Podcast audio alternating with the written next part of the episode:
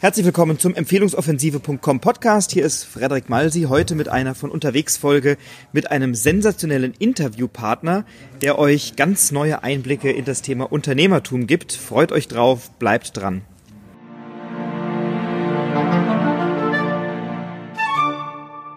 Ja, herzlich willkommen aus Offenburg. Ich bin in Offenburg heute mit dem Helmut Beck. Der Helmut Beck ist seines Zeichens Steuerberater und Wirtschaftsprüfer und nur Wirtschaftsprüfer. Nur Wirtschaftsprüfer. Oh, ich dachte, du wärst auch Steuerberater, also nur nur in Anführungszeichen Wirtschaftsprüfer. Und wer jetzt denkt, jetzt kommt eine langweilige Folge, der hat sich geschnitten, denn der Helmut ist einerseits selber ein sehr erfolgreicher Unternehmer und begleitet vor allem auch viele Unternehmer in seiner Kanzlei und wir werden heute über die Genetik und DNA des Unternehmertums sprechen. Lieber Helmut, stell dich kurz vor, wer bist du? Was dürfen ja, wir über dich erfahren? Lieber Frederik, danke, dass du mich hier eingeladen hast. Ähm wie gesagt, mein Name ist Helmut Beck. Ich bin äh, Wirtschaftsprüfer, habe eine Kanzlei, in der wir Steuerberatung, Wirtschaftsprüfung und Unternehmensberatung betreiben, haben uns auf Unternehmer konzentriert und ähm, ja, begleiten die durch alle Phasen, die so ein Unternehmen hat. Vom Start bis zum Ende äh, sind wir dabei. Und gut, da hat sich natürlich vieles entwickelt. Wir haben vieles sehen können. Ich mache das Geschäft jetzt mittlerweile 25 Jahre. Da weiß ich, was funktioniert und was funktioniert nicht.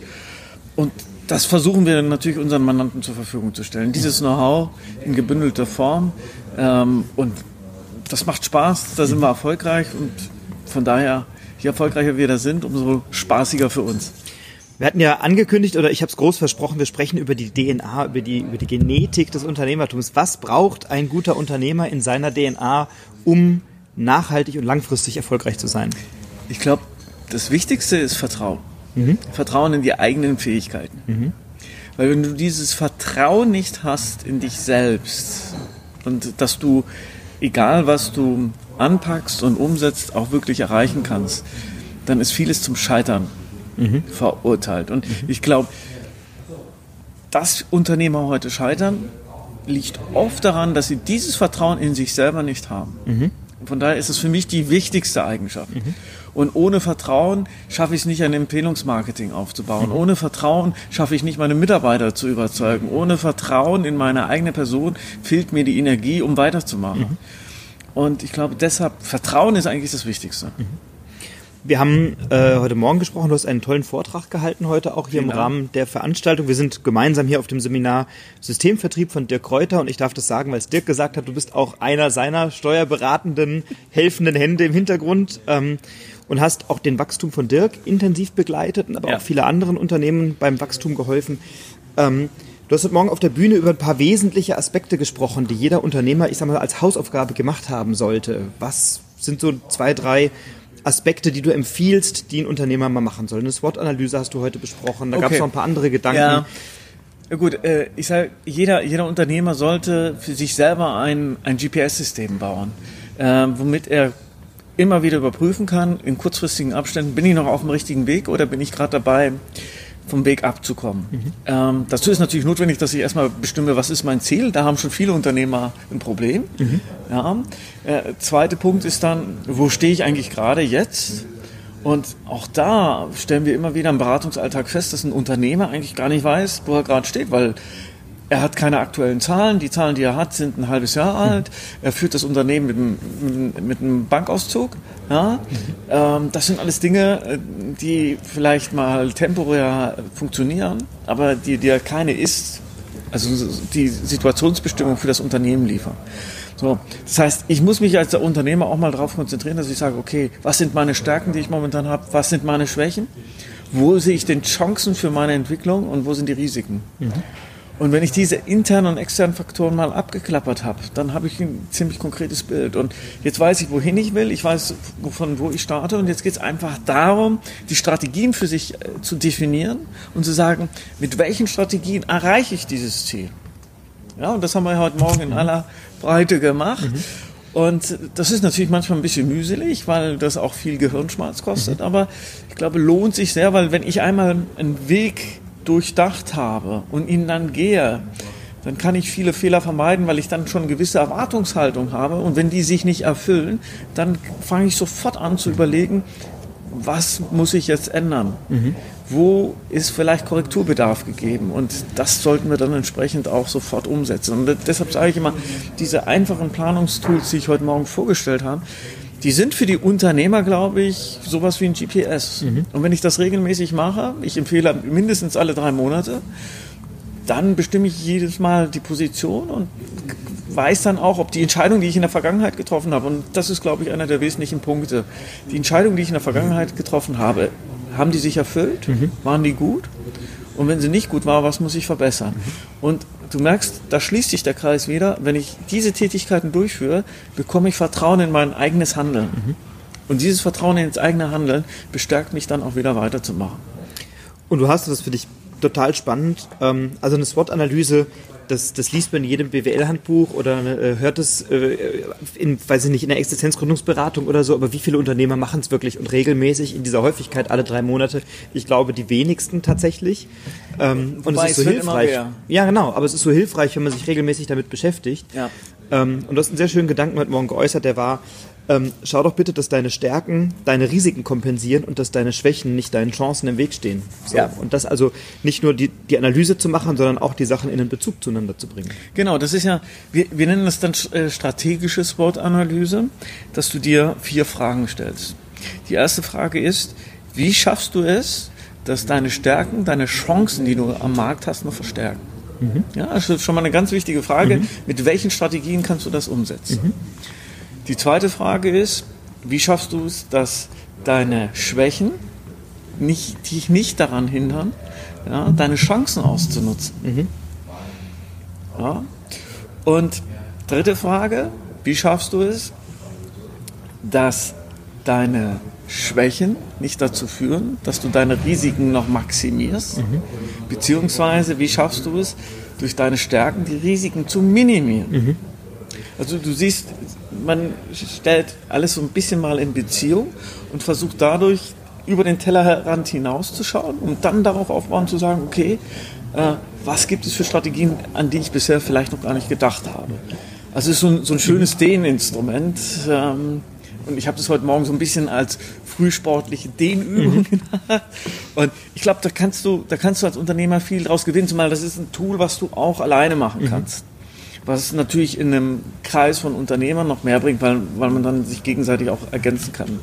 Aber ja, also sind wichtige Fragen, die in Mastermind-Gruppen, in Trainingsgruppen auch immer wieder diskutiert und besprochen werden sollten oder es getan werden, weil ähm, ja du regelmäßig dein, deine Zielsetzung, dein GPS, dein Navigationssystem überprüfst, wobei ich feststelle, dass viele Unternehmen ja schon zwischen Strategien, Maßnahmen, Zielen, Meilensteinen durcheinander kommen und das, ja. das äh, Synonym verwenden, obwohl es ja sehr unterschiedliche Dinge sind, so ne? Oder ja. dass Vision und Mission, dass so Basisbegriffe verwendet werden oder das Warum und das Wofür oder das Warum und das Wozu.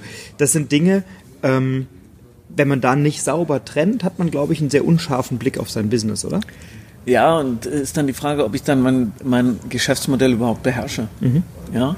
Ähm, wenn ich eine Vision habe, ja, dann weiß ich, wo ich eines Tages stehen möchte. Das ist mein brennendes Ziel. Mhm.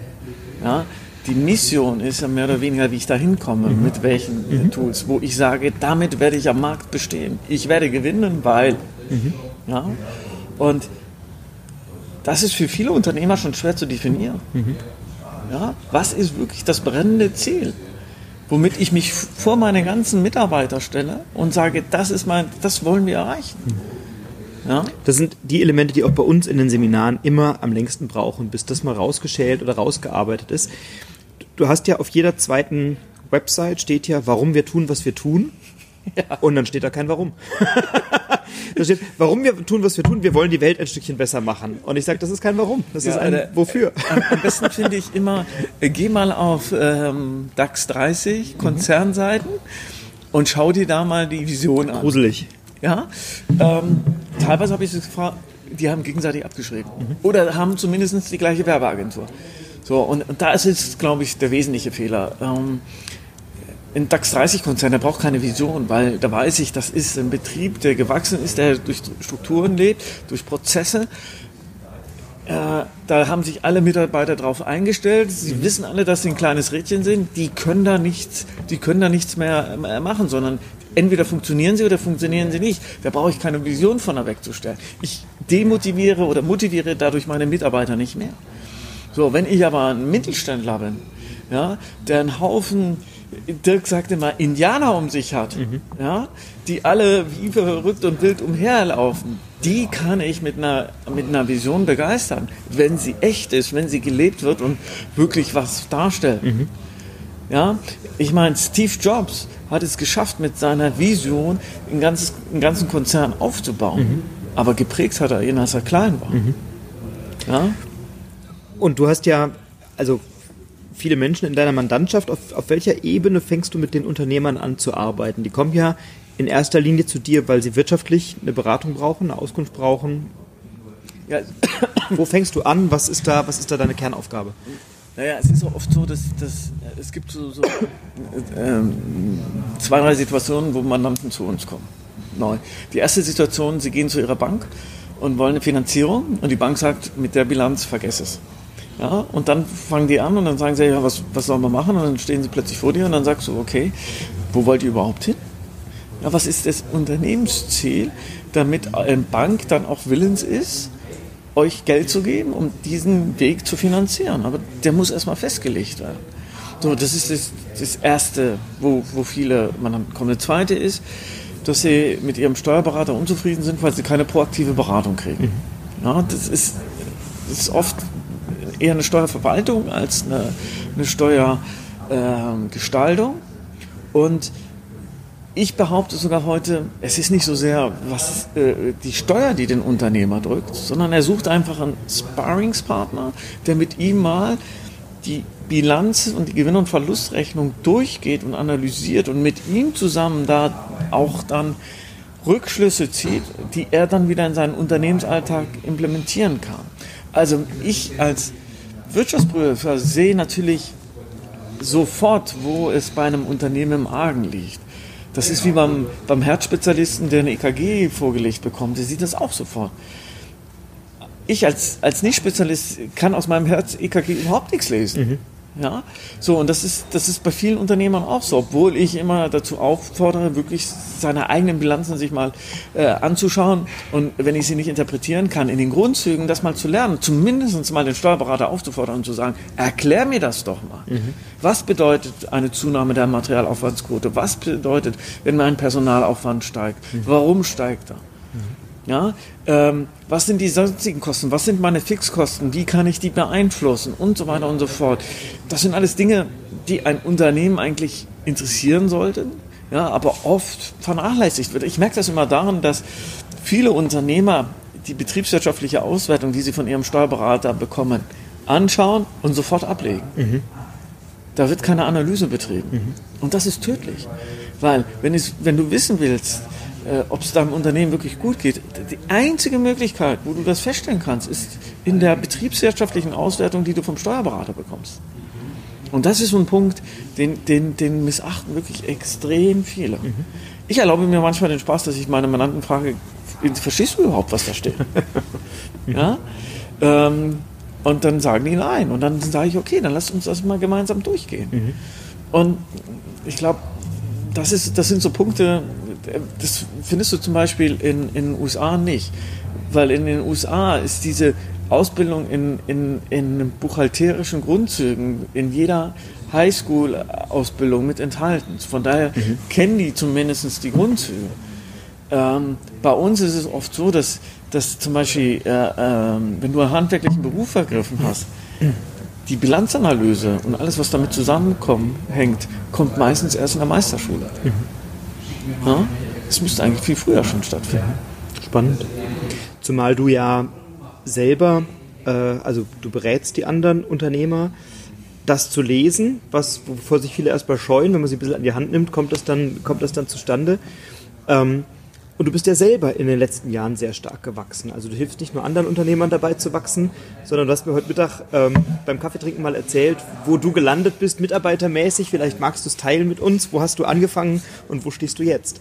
Naja, ich, hab, ähm, ich war früher in einer, in, einer, in einer Partnerschaft, wo wir ungefähr 80 Mitarbeiter hatten. Und ähm, von der habe ich mich dann getrennt und bin dann, ähm, habe dann mit zwei, drei Mitarbeitern gestartet Gut, wir hatten so, so, einen, so einen kleinen Grundumsatz, den wir, den wir mitnehmen konnten. Und ähm, ja, das war vor, das war im Jahr 2012. Und wir sind dann durchgestartet und sind heute circa 115 Mitarbeiter. Wow. Ja. Um, ja, einfach weil wir selber Unternehmer durch und durch sind. Mhm. Und ich sage immer, wenn ich meinen Mitarbeitern wenn ich, wenn ich A-Mitarbeiter, wie Dirk immer sagt, ja, mhm. also Mitarbeiter, die mitziehen und mhm. was entwickeln wollen, wenn ich die zu mir ins Unternehmen hole, dann muss ich denen eine Perspektive bilden. Wie will ich eine Perspektive bieten, wenn ich nicht wachse? Mhm. Und denen zeige, jawohl, wir brauchen noch Partner, um hier äh, noch weiter wachsen zu können. Mhm. Und wenn ich das nicht glaubhaft mache, und das war so der Grund, warum es, glaube ich, dann mit der anderen Partnerschaft auch gescheitert ist. Weil die teilweise gesagt haben, ja, das reicht uns, wir wollen nicht mehr, wir wollen nicht digitalisieren. Mhm. Oder nur soweit es unbedingt nötig ist. Mhm. Und das sind, glaube ich, Aspekte, die, die kommen einfach viel zu kurz. Mhm. Und da muss ich mich als Unternehmer dann fragen, was will ich, wo will ich als Unternehmer stehen? Und ich, ich habe da viel Spaß bei. Es gibt mir auch unheimlich viel Energie. Klar, manchmal bin ich auch ausgelaugt, das ist klar. Aber ähm, es gibt mir viel Energie und äh, ich kann da unheimlich viel auch transportieren und es macht mir unheimlich viel Spaß. Klar habe ich auch zehn Mitarbeiter gehabt und ähm, die sind sicherlich auch für meine grauen Haare verurteilt. die halten sich ja noch in Grenzen. da gibt es künstliche Mittel. und äh, ich glaube, äh, äh, aber das musst du als Unternehmer auch lernen, äh, mhm. dass wenn du einen 10 Mitarbeiter hast, auch wenn das noch so ein Experte ist, mhm. den du gerade extrem gut gebrauchen kannst, dass du den notfalls sofort rausschmeißen musst. Mhm. Und das sind so, so Schritte, ich glaube, die, die, die, die lernt man nur, wenn man selber Unternehmer ist. Mhm.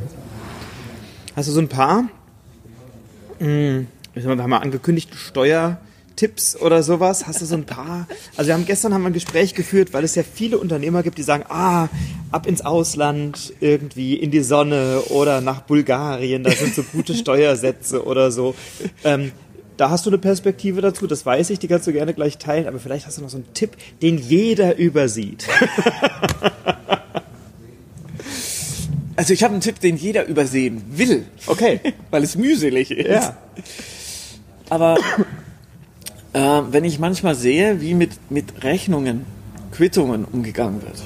Ja, also zum Beispiel so eine Tankquittung über 80 Euro. Ja, oder so ein, so ein, so ein Restaurantbesuch mit einem Mandanten über 90 Euro. Ja, wenn ich dir sage, der ist steuerlich mindestens 30 Euro wert und legt dir 30 Euro hin oder ein äh, Bewirtungsbillig über 100 Euro, ja, was würdest du nehmen? Die 30 Euro, weil es gleich wert ist. Wenn mhm. es jetzt aber ein Bewirtungsbillig über 200 Euro ist und ich lege dir 30 Euro hin, dann würden viele die 30 Euro nehmen, obwohl der Bewirtungsbeleg für dich als Unternehmer 60 Euro wert ist. Mhm. Ja, also einfach da mal äh, zu gucken, was kann ich da äh, mit den heutigen Mitteln benutzen. Natürlich gibt es Steuersparmodelle, die momentan noch gehen, ja, die aber dann, wenn die Rechtsprechung sich ändert und so in drei, vier Jahren, wenn der Vaterstaat hintergekommen ist, was damit für Schindluder getrieben worden sind, ja, ich meine, gibt ja gerade von der Deutschen Bank so einen großen Skandal, mhm. dass dann äh, Vaterstaat versucht, das äh, durch die Rechtsprechung zu minimieren und mhm. dann nicht mehr funktioniert. Mhm. Es werden aber extrem viele legale Möglichkeiten, die ich habe und die sich jetzt ergeben durch die Technik, gar nicht genutzt. Also ich, ich, ich mache ein Beispiel. Mhm. Fahrtenbuch. Mhm. viele, viele leidiges Thema. Immer, leidiges ja. Thema. Absolut. Viele führen kein Fahrtenbuch, weil sie sich dann alle sehen, wie sie in so ein äh, kleines äh, Büroforum-Heftchen ja, aufschreiben. Zweckform. Zweckform und wie diese Dinge heißen. Ja. Äh, schreiben so auf, was was sie, äh, wie viel Kilometer von wann bis wann, Gesprächspartner, Adresse und was da sonst noch alles gefordert wird. Es gibt heute ähm, Kombinationen, die aus einer SIM-Karte und einer App auf dem iPhone oder äh, Google App sind, wo du wo die Fahrten, die du gemacht hast mit deinem Dienstauto, automatisch übertragen werden und wo ich, und ich fahre zum Beispiel äh, in der Woche circa 1000 Kilometer, mhm. ja, meine Fahrten innerhalb von fünf Minuten klassifiziert habe. Mhm. Ja, äh, dadurch habe ich festgestellt, ja, dass meine Privatfahrten lediglich noch 3% ausmachen. Mhm. Ja, Früher habe ich 1% Versteuerung gemacht. Mhm. Ja, das war bei mir ein, ein Steuerbetrag von ca. 700 Euro. Mhm. Ja, plus, plus, plus. Ja, jetzt mache ich Fahrtenbuch. Es ist in fünf Minuten gemacht, also es kostet mich circa 20 Minuten im Monat, was mhm. jetzt nicht viel ist. Mhm. Und ich spare dadurch ungefähr Steuern von 400 Euro. Mhm. Ja, also 20 Minuten für 400 Euro, es ist schon ein guter Stundenlohn. Ein ganz guter Stundenlohn, ja. Das meine ich damit. Es gibt ja. unheimlich viele Möglichkeiten, wo ich in der Verwaltung, in der, in der Registrierung und so weiter technische Hilfsmittel einsetzen kann, mhm. die extrem Geld sparen und die keiner, die keiner nutzt oder weniger nutzen. Und ich glaube, das ist so ein, so ein Gedanke. Ne? Du suchst immer nach der optimalen Lösung, nach dem Geheimtipp, nach dem Hinweis, wo du sagst, oh, das hat noch, da ist noch keiner draufgekommen.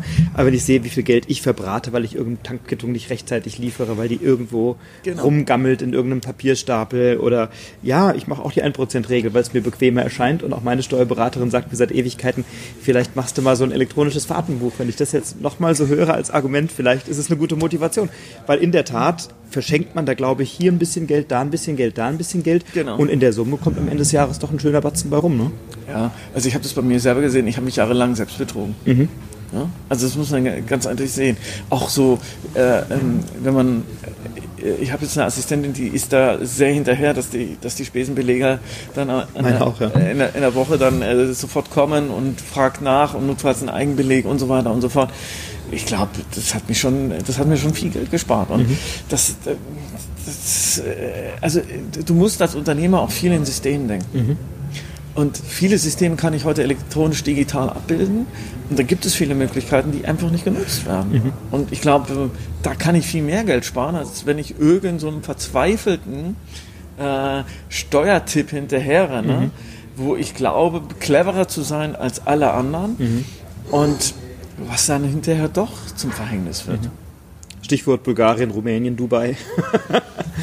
ja, wobei auch, ich sag mal so, äh, wenn du wirklich ein internationaler tätiger Unternehmer bist, so, und du bist die ganze Zeit unterwegs und kaum noch in Deutschland, dann stellt sich wirklich die Frage, ob du dann wirklich deinen ersten Wohnsitz hier in Deutschland haben musst. Mhm. So, da bietet sich natürlich sowas wie Dubai an. Aber sowas will auch geplant sein. Auch da gibt es Prozesse, da gibt es Bestimmungen, mhm. die du einfach beachten musst äh, und nach denen du dich richten musst. Und auch das setzt Disziplin voraus. Mhm. Ja, äh, ins Ausland zu gehen, nur um Steuern zu sparen. Ja, und dann zu sagen, Edgy Bitch, ich lebe aber dann trotzdem hier in Deutschland über 180 Tage, mhm. das funktioniert nicht. Mhm. Irgendwann steht das Finanzamt bei dir vor der Tür und notiert einfach mal, wann du da bist und wann du nicht da bist. Mhm. Also damit muss man heute schon rechnen. Mhm. Und äh, durch die elektronischen Medien ist das bei jedem ja auch leicht feststellbar. Mhm. Ja? Müssen wir die Flugtickets auslesen. Genau. Ja, oder äh, äh, Facebook-Account ja. einfach mal anschauen. Ne? Was hat dir denn so gepostet? Ja, klar. Ja. Du sprichst, also, oder viel von deinem Denken geht ja in Richtung Systeme, geht in Richtung Prozesse, geht mhm. in Richtung Eigenverantwortung und Aufbau, also Unternehmertum aufzubauen, nicht nur mit Ideen und Leidenschaft, sondern eben auch dann Vertrauen gewinnen über Prozesse, über Systematisierung. Ähm, wo würdest du sagen, ist der größte, ähm, der, der, die größte Schwierigkeit für Unternehmer, wenn sie wachsen, Prozesse aufzubauen? Wo sind vielleicht gute Hebel oder was muss man überwinden, um anzufangen, gute Prozesse zu implementieren in der Firma? Ich glaube, der drei Gedanken, die ich dazu habe. Der erste Gedanke ist, ich sollte als Unternehmer das machen, was ich besonders gut kann. Also bei mir ist es zum Beispiel Coachen, ähm, beraten. Ich bin aber nicht besonders gut, äh, jetzt zum Beispiel Prüfungsberichte oder sowas zu schreiben. So, wenn ich jetzt aber als Unternehmer, insbesondere als Mittelständler, denkt man am Anfang immer, ich muss alles selber machen. Mhm. Ja? Und da der erste Tipp, such dir A-Mitarbeiter, die andere Dinge besser können wie du, mhm. setz die so ein, dass die eigenverantwortlich handeln können, weil dann sind sie hoch motiviert. Ja? Und bau dir so eine Firma auf, die sich von selbst managt. Mhm. Weil wenn du hochmotivierte... So, jetzt, oh, jetzt kommt Musik, hier ist Pause beim Seminar, falls sich jemand wundert, wo wir sind, auf welcher Party. ähm, aber das nehmen wir jetzt einfach mit. Ja. Ja, wir sprechen ein bisschen lauter und gucken okay. mal, wann die Musik leiser wird. ja, das geht jetzt durch. Geht das durch, die ganze ja. Pause? Ja. Naja, probieren wir es.